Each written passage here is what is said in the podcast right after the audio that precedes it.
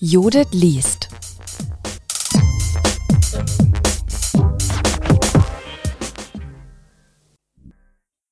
Ich lese einen Text von John Dewey aus dem Jahr 1897, mein pädagogisches Credo.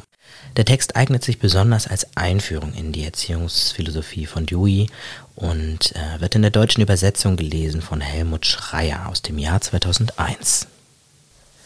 Artikel 1. Was Erziehung ist. Ich glaube, dass Erziehung stets nur durch die Teilhabe des Einzelnen am sozialen Bewusstsein der Menschheit vor sich geht. Dieser Prozess beginnt unbewusst, fast schon bei der Geburt und formt andauernd die Kraft des einzelnen Menschen, füllt sein Bewusstsein, prägt sein Verhalten, übt seine Vorstellungen und weckt seine Gefühle. Durch die unbewusste Erziehung gelangt der Einzelne allmählich zur Teilhabe an den geistigen und moralischen Ressourcen, welche die Menschheit zusammengetragen hat. Er wird zum Erben des zinstragenden Kapitals der Zivilisation. Auch die formalste und abstrakteste Erziehung der Welt kann diesen allgemeinen Vorgang nicht einfach außer Acht lassen. Sie kann ihn nur organisieren oder ihn in eine bestimmte Richtung lenken. Ich glaube, dass die einzig wahre Erziehung dann geschieht, wenn die Kraft des Kindes durch die Anforderungen der Situation des Zusammenlebens herausgefordert wird, in der er selbst steckt. Durch diese Anforderungen wird das Kind veranlasst, als Mitglied eines Ganzen zu handeln, also aus einer ursprünglichen Enge von Tat und Handlung herauszutreten und sich selbst von, vom Standpunkt des Wohlergehens der Gruppe wahrzunehmen, der es angehört. Über die Rückmeldung, die andere ihm zu seinem Handeln geben, begreift es, was dies in sozialer Hinsicht bedeutet. Sein Wert wird in es zurückgespiegelt. Zum Beispiel beginnt das Kind über die Reaktion auf sein Geplapper zu begreifen, was dies Geplapper bedeutet. Es verwandelt das Geplapper allmählich in artikulierte Sprache und wird dabei mit dem versammelten Schatz von Vorstellungen und Gefühlen vertraut, die die gegenwärtige Sprache bietet. Ich glaube, dass dieser Prozess der Erziehung zwei Seiten hat, eine psychologische und eine soziologische und dass keine von den beiden ohne böse Folgen der anderen untergeordnet oder übergangen werden kann. Die psychologische Seite bildet die Grundlage. Die Instinkte und Kräfte des Kindes liefern das Material und geben den Ausgangspunkt aller Erziehung. Wo sich die Bemühung des Erziehers nicht mit einer Tätigkeit verbindet, der sich das Kind selber aus eigener Initiative widmet, wird Erziehung auf einen äußeren Zwang reduziert. Dieser kann tatsächlich bestimmte äußerliche Ergebnisse haben, aber er ist kaum als Erziehung zu bezeichnen. Ohne Einsicht in die psychologischen Strukturen und Aktivitäten des Individuums bleibt der Erziehungsprozess dem Zufall ausgeliefert und willkürlich. Wo er zufällig mit den Tätigkeiten des Kindes zusammengeht, wird der Auftrieb erhalten, wo nicht, wird es zu Reibungen kommen, zu Auflösungserscheinungen oder zum Stillstand der kindlichen Entwicklung. Ich glaube, dass die Kenntnis der sozialen Bedingungen des gegebenen Standes der Zivilisation notwendig ist, um die Kräfte des Kindes richtig deuten zu können.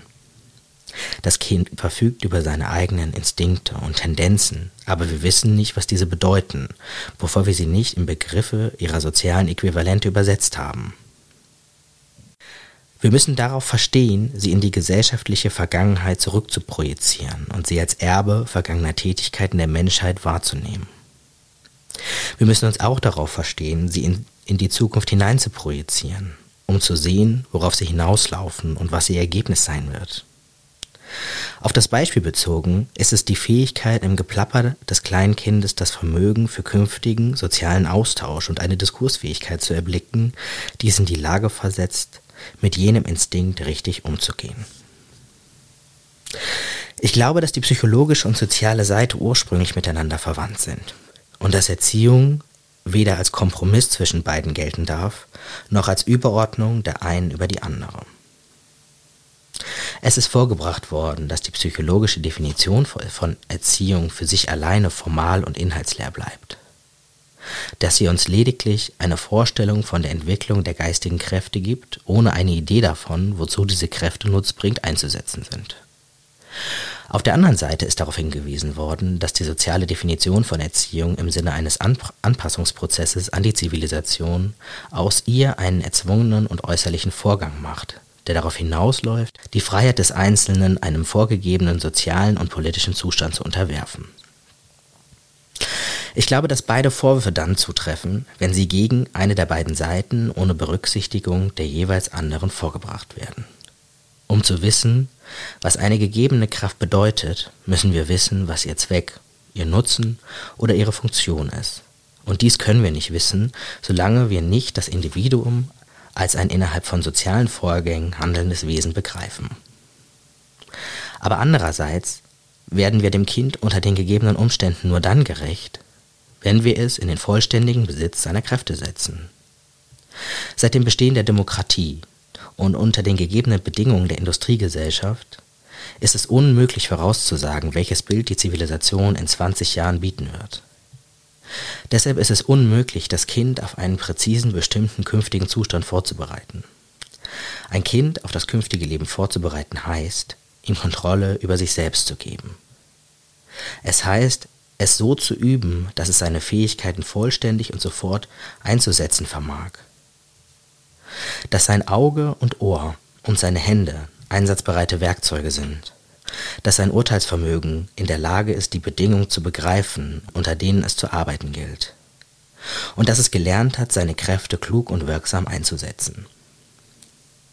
Es ist unmöglich, diese Art von Anpassung zu erreichen, ohne dauerhaft Kraft, Geschmack und Interesse des Individuums zu berücksichtigen, also ohne Erziehung immer wieder in psychologische Begriffe zu übertragen. Zusammenfassend glaube ich, dass das Individuum, welches es zu erziehen gilt, ein soziales Wesen ist und dass die Gesellschaft die organisatorische Verbindung von Individuen darstellt. Wo wir den sozialen Faktor vom Kinde wegnehmen, bleibt uns nur eine abstrakte Größe. Wo wir den individuellen Faktor von der Gesellschaft wegnehmen, bleibt nur eine unbewegliche und tote Masse. Erziehung muss also mit der psychologischen Einsicht in die Fähigkeit, Interessen und Verhaltensweisen eines Kindes beginnen. Sie muss jederzeit durch Berücksichtigung dieser Größe kontrolliert werden. Die Kräfte, Interessen und Verhaltensweisen müssen ihrerseits dauernd interpretiert werden. Wir müssen wissen, was sie bedeuten. Sie müssen in Begriffe ihrer sozialen Äquivalente übertragen werden, in Begriffe, die ihr Potenzial im Hinblick auf den Dienst an der Gemeinschaft ausdrücken. Artikel 2. Was Schule ist. Ich glaube, dass die Schule vor allem eine soziale Einrichtung ist.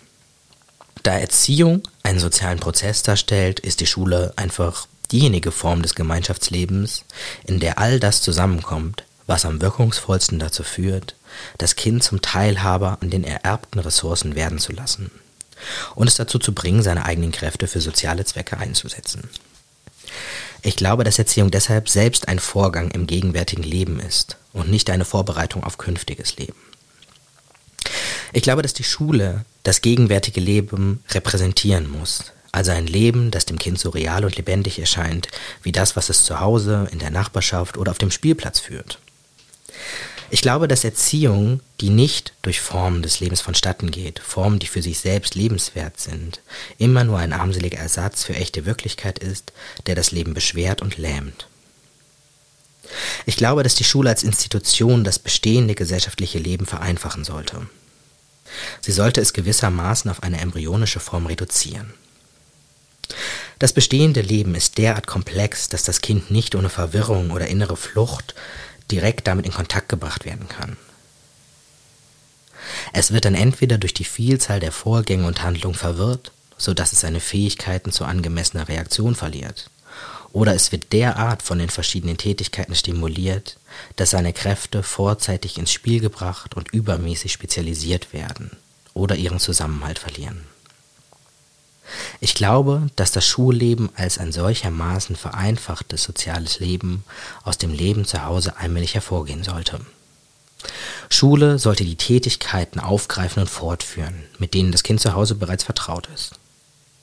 Ich glaube, dass die Schule diese Aktivitäten dem Kinde vorstellen und sie auf solche Weise wieder ausführen sollte, dass das Kind allmählich deren Bedeutung lernt und in die Lage kommt, seinen eigenen Teil zu ihnen beizutragen. Ich glaube, dass dies eine psychologische Notwendigkeit ist, weil es die einzige Möglichkeit bietet, die Kontinuität beim Aufwachsen des Kindes zu sichern, den einzigen Weg, den neuen Ideen der Schule einen Hintergrund von vergangenen Erfahrungen zu verleihen. Ich glaube, dass es auch eine soziale Notwendigkeit ist, weil es zu Hause die Form des sozialen Lebens darstellt, in der das Kind aufge aufgezogen worden ist, in Verbindung mit der es seine moralische Erziehung erfahren hat.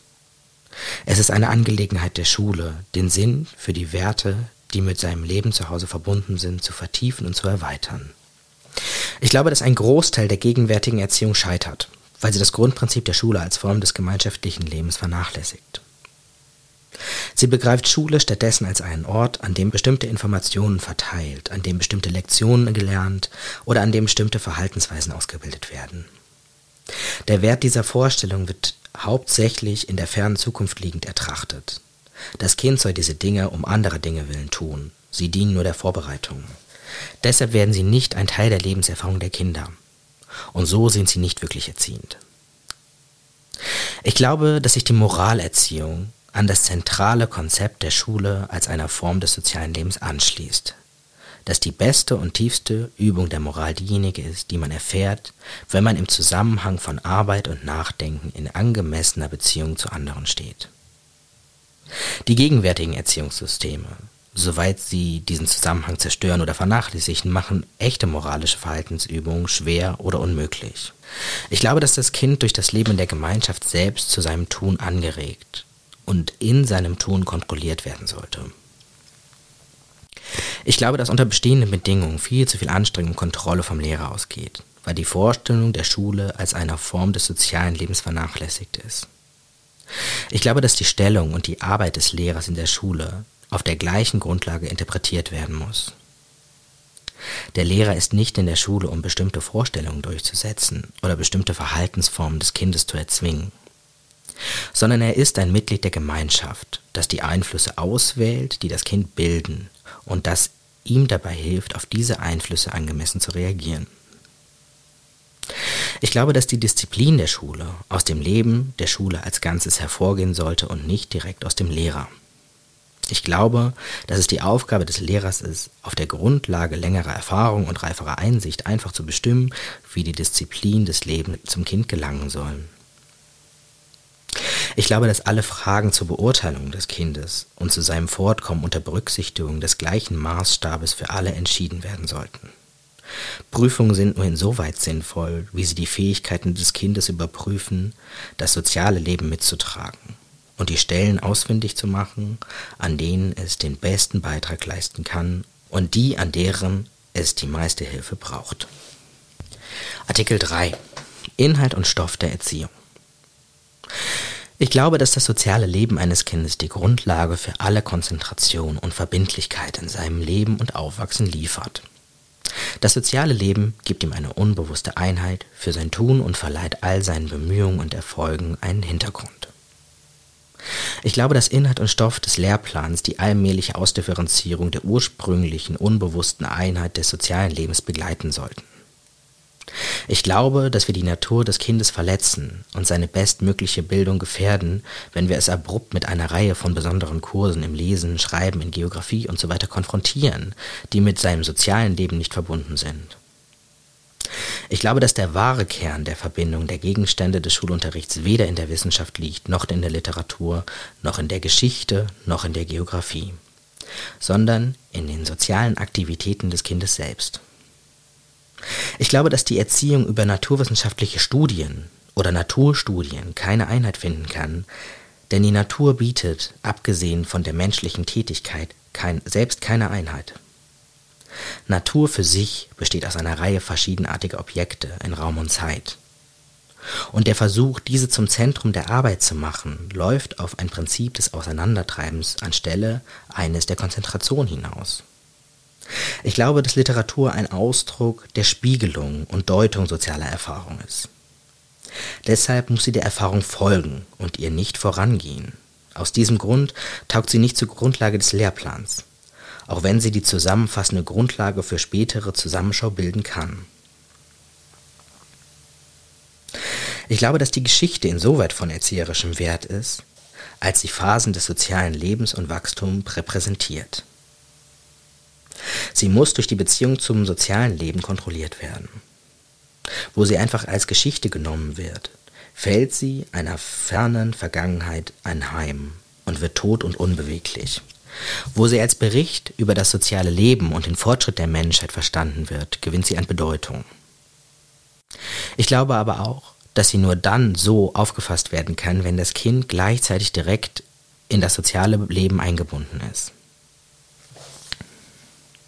Ich glaube, dass die erste Grundlage der Schulerziehung in denjenigen Kräften des Kindes liegt, die sich entlang der gleichen konstruktiven Linien entfalten, welche die Zivilisation hervorgebracht haben. Ich glaube, dass die einzige Möglichkeit, dem Kind ein Bewusstsein eines sozialen Erbes zu vermitteln, darin besteht, es die gleichen Haupttypen von Tätigkeiten ausüben zu lassen, die der Zivilisation zugrunde liegen. Ich glaube deswegen, dass Ausdrucks- und Konstruktionstätigkeit den Ausgangspunkt und die Mitte alles Stoffes bilden. Ich glaube, dass dies die Begründung für den Platz des Kochens, Nähens, der Handarbeit usw. So in der Schule liefert. Ich glaube, dass, ich, dass es sich bei diesen Tätigkeiten nicht um spezielle Kurse handelt, die neben oder über viele andere hinaus zur Erholung oder zum Ausgleich oder als zusätzliches Lernangebot einzuführen sind. Ich glaube, dass sie eher die fundamentalen Formen sozialer Aktivität repräsentieren und dass es möglich und wünschenswert ist, dass die Einführung des Kindes in die formaleren Gegenstände des Unterrichts über das Medium derartiger Aktivitäten erfolgt. Ich glaube, dass die Beschäftigung mit der Naturwissenschaft insofern erzieherisch ist, als sie die Materialien und Prozesse vor Augen führt, die das soziale Leben bestimmen. Ich glaube, dass eine der größten Schwierigkeiten im gegenwärtigen naturwissenschaftlichen Unterricht darin liegt, dass der Stoff in rein objektiver Gestalt präsentiert wird oder als eine neue, besondere Art der Erfahrung behandelt wird, die das Kind den Erfahrungen, über die es verfügt, anhängen soll. In Wirklichkeit liegt der Wert der Naturwissenschaft in der Fähigkeit, bereits gegebene Erfahrungen zu kontrollieren und zu deuten – Sie sollte nicht als völlig neuer Gegenstand eingeführt werden, sondern als Darstellung von Faktoren, die bei früheren Erfahrungen bereits eine Rolle gespielt haben und im Sinn eines Verfügbarmachens von Werkzeugen, mit deren Hilfe die Erfahrung leichter und wirksamer reguliert werden kann. Ich glaube, dass uns gegenwärtig viel vom Wert der Literatur und der Sprachstudien wegen der Ausklammerung des sozialen Elements abhanden kommt. Sprache wird in der pädagogischen Literatur einfach als Ausdruck von Gedanken behandelt. Während es zutrifft, dass Sprache ein Instrument der Logik ist, handelt es sich dabei doch grundsätzlich und vor allem um ein soziales Instrument. Sprache ist das Mittel zur Kommunikation. Sie ist das Werkzeug, mit dessen Hilfe ein Individuum in die Lage gerät, seine Vorstellungen und Gefühle mit anderen zu teilen. Wo sie lediglich als Informationsinstrument eingesetzt wird oder als Mittel zu zeigen, was man gelernt hat, verliert sie das soziale Motiv und ihren sozialen Zweck. Ich glaube, dass es demzufolge im idealen Lehrplan der Schule keine Reihenfolge von Studiengängen gibt. Wenn Erziehung Leben bedeutet, dann hat alles Leben von Anfang an auch einen naturwissenschaftlichen Aspekt, einen Aspekt von Kunst und Kultur, einen Aspekt der Kommunikation. Es kann deshalb nicht wahr sein, dass die angemessene Beschäftigung für das eine Jahr sich auf Lesen und Schreiben konzentriert und das in einem späteren Jahr Literatur oder Naturwissenschaft eingeführt werden soll. Der Fortschritt liegt hier nicht in der Reihenfolge der Studien, sondern in, sondern in der Entwicklung neuer Haltungen und Interessen gegenüber der Erfahrung. Ich glaube schließlich, dass Erziehung als fortwährende Rekonstruktion von Erfahrung verstanden werden muss. Dass es sich also bei dem Prozess und bei dem Ziel der Erziehung um ein und dieselbe Sache handelt. Ich glaube, dass das Setzen eines Zweckes außerhalb des Erziehungsprozesses, mit dem diesem ein Maß und ein Ziel vorgegeben werden soll, den Erziehungsprozess seiner Bedeutung beraubt und dazu führt, dass wir uns beim Umgang mit Kindern auf äußerliche und falsche Anregungen verlassen. Artikel 4. Die Natur der Methode. Ich glaube, dass die Frage der Methode letztlich auf die Frage nach dem Ablauf der Entwicklung der Fähigkeiten und Interessen des Kindes zurückgeführt werden kann. Die Gesetzmäßigkeiten, die der Präsentation und Behandlung des Stoffes zugrunde liegen, entsprechen den Gesetzmäßigkeiten, die der kindlichen Entwicklung innewohnen. Weil es sich so verhält, glaube ich, dass die folgenden Aussagen von größter Wichtigkeit zur Bestimmung der Geisteshaltung sind, mit der Erziehung vonstatten geht. Erstens. Ich glaube, dass bei der Entwicklung der Natur des Kindes die aktive Seite der passiven vorausgeht. Dass Ausdruck vor bewusst erfahrenem Eindruck steht. Dass die Entwicklung der Muskeln der Sinnesentwicklung vorausgeht. Dass Bewegungen vor bewussten Empfindungen kommen. Ich glaube, dass Bewusstsein wesentlich motorisch oder impulsiv ist und dass bewusste Zustände sich in Form von Tätigkeiten ausdrücken. Ich glaube, dass der Grund für einen Großteil der Vergeudung von Zeit und Kraft bei der Schularbeit in der Vernachlässigung dieses Prinzips liegt. Das Kind wird in eine passive, rezeptive und aufnehmende Haltung gezwungen. Die Umstände gestatten ihm nicht, sich seiner Natur gemäß zu verhalten. Das Ergebnis ist Reibung und Verschwendung. Ich glaube, dass auch Vorstellungen, Verstandes- und einsichtmäßige Vorgänge aus Handlungen hervorgehen und sich zum Zweck einer besseren Handlungskontrolle entwickeln. Was wir Verstand nennen, ist vor allem das Regelwerk für eine geordnete oder wirksame Handlungsweise. Der Versuch, die Verstandes- und Urteilskräfte zu entfalten, ohne Bezug auf die Auswahl und Anordnung von Mitteln im Handlungszusammenhang, ist der grundlegende Fehler der gegenwärtigen Methode die sich mit ihren Angelegenheiten befasst. So stellen wir dem Kind willkürlich Symbole vor Augen. Symbole sind für die geistige Entwicklung notwendig, aber sie haben ihren Platz als Werkzeuge zur Ersparnis von Anstrengungen. Für sich genommen bilden sie eine Masse von bedeutungsleeren, willkürlichen und von außen gesetzten Ideen. Zweitens. Ich glaube, dass das Bild das beherrschende Mittel des Unterrichts ist. Was ein Kind von einer Sache mitbekommt, die man ihm vorstellt, sind einfach die Bilder, die es sich davon macht. Ich glaube, dass die Mühe des Unterrichts weitgehend erleichtert werden können, wenn neun Zehntel der Energie, die gegenwärtig darauf verwandt wird, dass die Kinder bestimmte Dinge lernen, stattdessen aufgewandt werden würden, dafür zu sorgen, dass die Kinder sich richtige Bilder machen. Ich glaube, dass viel Zeit und Mühe, die gegenwärtig der Vorbereitung und Durchführung von Unterrichtslektionen gewidmet wird, sinnvoller und klüger dafür aufgewandt wären, die bildliche Vorstellungskraft des Kindes zu üben und darauf zu achten, dass es dauerhaft klare, lebendige und sich erweiternde Bilder über die verschiedenen Sachgebiete bilden lernt, mit denen es bei seiner Erfahrung in Berührung kommt. Drittens. Ich glaube, dass Interessen die Zeichen und Symptome zunehmender Macht sind. Ich glaube, dass sie heraufdämmernde Fähigkeiten repräsentieren. Aus dieser Sicht ist es für den Erzieher von höchster Bedeutung, Interessen dauernd und sorgfältig zu beobachten. Ich glaube, dass diese Interessen als Anzeige des Entwicklungsstandes des Kindes begriffen werden müssen. Ich glaube, dass sie eine Voraussage des Stadiums geben, in das ein Kind einzutreten sich anschickt. Ich glaube, dass, dass, der Erwachsene nur durch dauernde und einfühlsame Beobachtung der Interessen der Kindheit in das Leben eines Kindes eintreten und sehen kann, wozu es reif ist und mit welchem Material es am leichtesten und fruchtbringendsten arbeiten kann. Ich glaube, dass diese Interessen weder geduldet noch unterdrückt werden dürfen. Ein Interesse unterdrücken heißt, den Erwachsenen an die Stelle des Kindes zu setzen und damit die Neugier des Intellekts und die Aufgewecktheit zu schwächen, den Zugriff auf die Welt zu lähmen und das Interesse zum Absterben zu bringen. Ein Interesse dulden heißt, das Vorübergehende an die Stelle des Dauerhaften zu setzen. Das Interesse stets Zeichen einer in ihm innewohnenden Kraft ist. Es kommt darauf an, diese Kraft zu entdecken. Interesse dulden heißt, nicht unter die Oberfläche zu schauen, und sein sicherstes Ergebnis ist der Einsatz des echten Interessen, Interesses durch Laune und Wechselhaftigkeit. Viertens. Ich glaube, dass die Gefühle ein Reflex von Handlung sind. Ich glaube, dass das Bestreben, Gefühle ohne die mit ihnen zusammenhängende Tätigkeit hervorzurufen oder zu wecken, darauf hinausläuft, einen ungesunden und morbiden Geisteszustand zu erzeugen. Ich glaube, dass die Gefühle sich von selbst einstellen, wenn es uns gelingt, die richtigen Gewohnheiten im Handeln und Denken mit Bezug auf das Gute, Wahre und Schöne zu etablieren. Ich glaube, dass unsere Erziehung nach Langeweile und Trivialität, Formalismus und Routine durch kein anderes Übel so gefährdet ist wie durch Sentimentalität. Ich glaube, dass diese Sentimentalität das notwendige Ergebnis des Versuches ist, Gefühl und Tätigkeit voneinander zu trennen. Artikel 5 Schule und sozialer Fortschritt. Ich glaube, dass die grundlegende Methode für Reform und sozialen Fortschritt die Erziehung ist.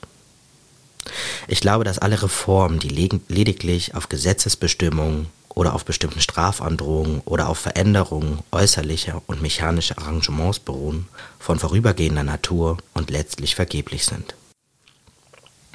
Ich glaube, dass Erziehung ein Regulativ des Prozesses darstellt, bei dem der Einzelne am sozialen Bewusstsein teilhat und dass die Anpassung des individuellen Verhaltens auf der Grundlage des sozialen Bewusstseins den einzig sicheren Weg zur sozialen Rekonstruktion bietet. Ich glaube, dass diese Auffassung die Ideale des Individualismus und des Sozialismus berücksichtigt. Sie ist individualistisch, weil sie die Bildung eines bestimmten Charakters als einzig echte Grundlage des richtigen Lebens anerkennt. Sie ist sozialistisch, weil sie anerkennt, dass diese Charakterbildung nicht am individuellen Begriff, Beispiel oder Anruf sich ereignet, sondern durch den Einfluss einer bestimmten Form des institutionellen oder Gemeinschaftslebens auf das Individuum und dass der soziale Organismus in der Lage ist, über die Schule als sein Werkzeug ethisches Verhalten zu bestimmen.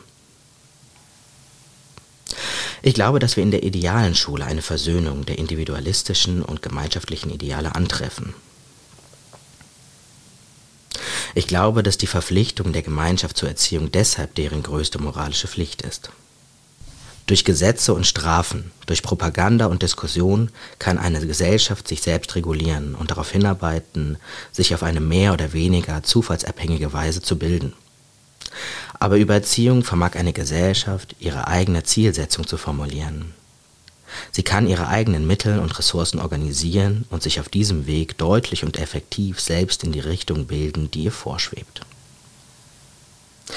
Ich glaube, dass es unmöglich ist, die Ressourcen an Zeit, Aufmerksamkeit und Geld einzuschätzen, die den Erzieher zur Verfügung gestellt werden, wenn eine Gesellschaft erst einmal die Möglichkeit erkannt hat, die in dieser Richtung liegen und die Verpflichtung, die diese Möglichkeiten auferlegen. Ich glaube, es ist eine Sache eines jeden, der sich mit Erziehung befasst, darauf zu bestehen, dass die Schule das primäre und wirksame Mittel für sozialen Fortschritt und Reform ist damit die Gesellschaft die Bedeutung der Schule erkennt und den Erzieher mit dem ausstattet, was nötig ist, um seine Arbeit ordentlich auszuführen. Ich glaube, dass Erziehung in dem dargestellten Sinn die beste und nächstliegende Verbindung von Wissenschaft und Kunst darstellt, die der menschlichen Erfahrung zugänglich ist. Ich glaube, dass die Kunst, den menschlichen Kräften Form zu geben und sie in den Dienst der Gemeinschaft zu stellen, die höchste Kunst ist, eine, die der besten Künstler bedarf, dass kein Einsichtsvermögen, kein Einfühlungsvermögen, kein Taktgefühl, keine Durchsetzungskraft für diesen Dienst zu groß ist. Ich glaube, dass angesichts des Anwachsens der Psychologie, die uns Einsichten in die Strukturen und Gesetzmäßigkeiten des Wachstums gibt, und angesichts des Anwachsens der Sozialwissenschaften, die unser Wissen über die angemessene Organisation von Individuen vermehren, dass alle wissenschaftlichen Quellen für die Zwecke der Erziehung nutzbar gemacht werden können. Ich glaube, dass das stärkste Motiv für menschliches Handeln dann erreicht wird, wenn Wissenschaft und Kunst sich verbinden. Dann werden die tiefsten Quellen menschlichen Verhaltens geweckt und die besten Leistungen der menschlichen Natur treten zutage. Ich glaube schließlich, dass der Lehrer nicht allein damit befasst ist, Individuen auszubilden, sondern damit, das richtige soziale Leben zu bilden. Ich glaube, dass jeder Lehrer die Würde seines Berufes kennen sollte er steht nämlich im Dienst der Gemeinschaft mit dem Auftrag, die richtige soziale Ordnung zu erhalten und das richtige soziale Wachstum zu sichern. Ich glaube, dass der Lehrer damit der Prophet des wahren Gottes ist und der Türsteher des wahren Königreichs Gottes.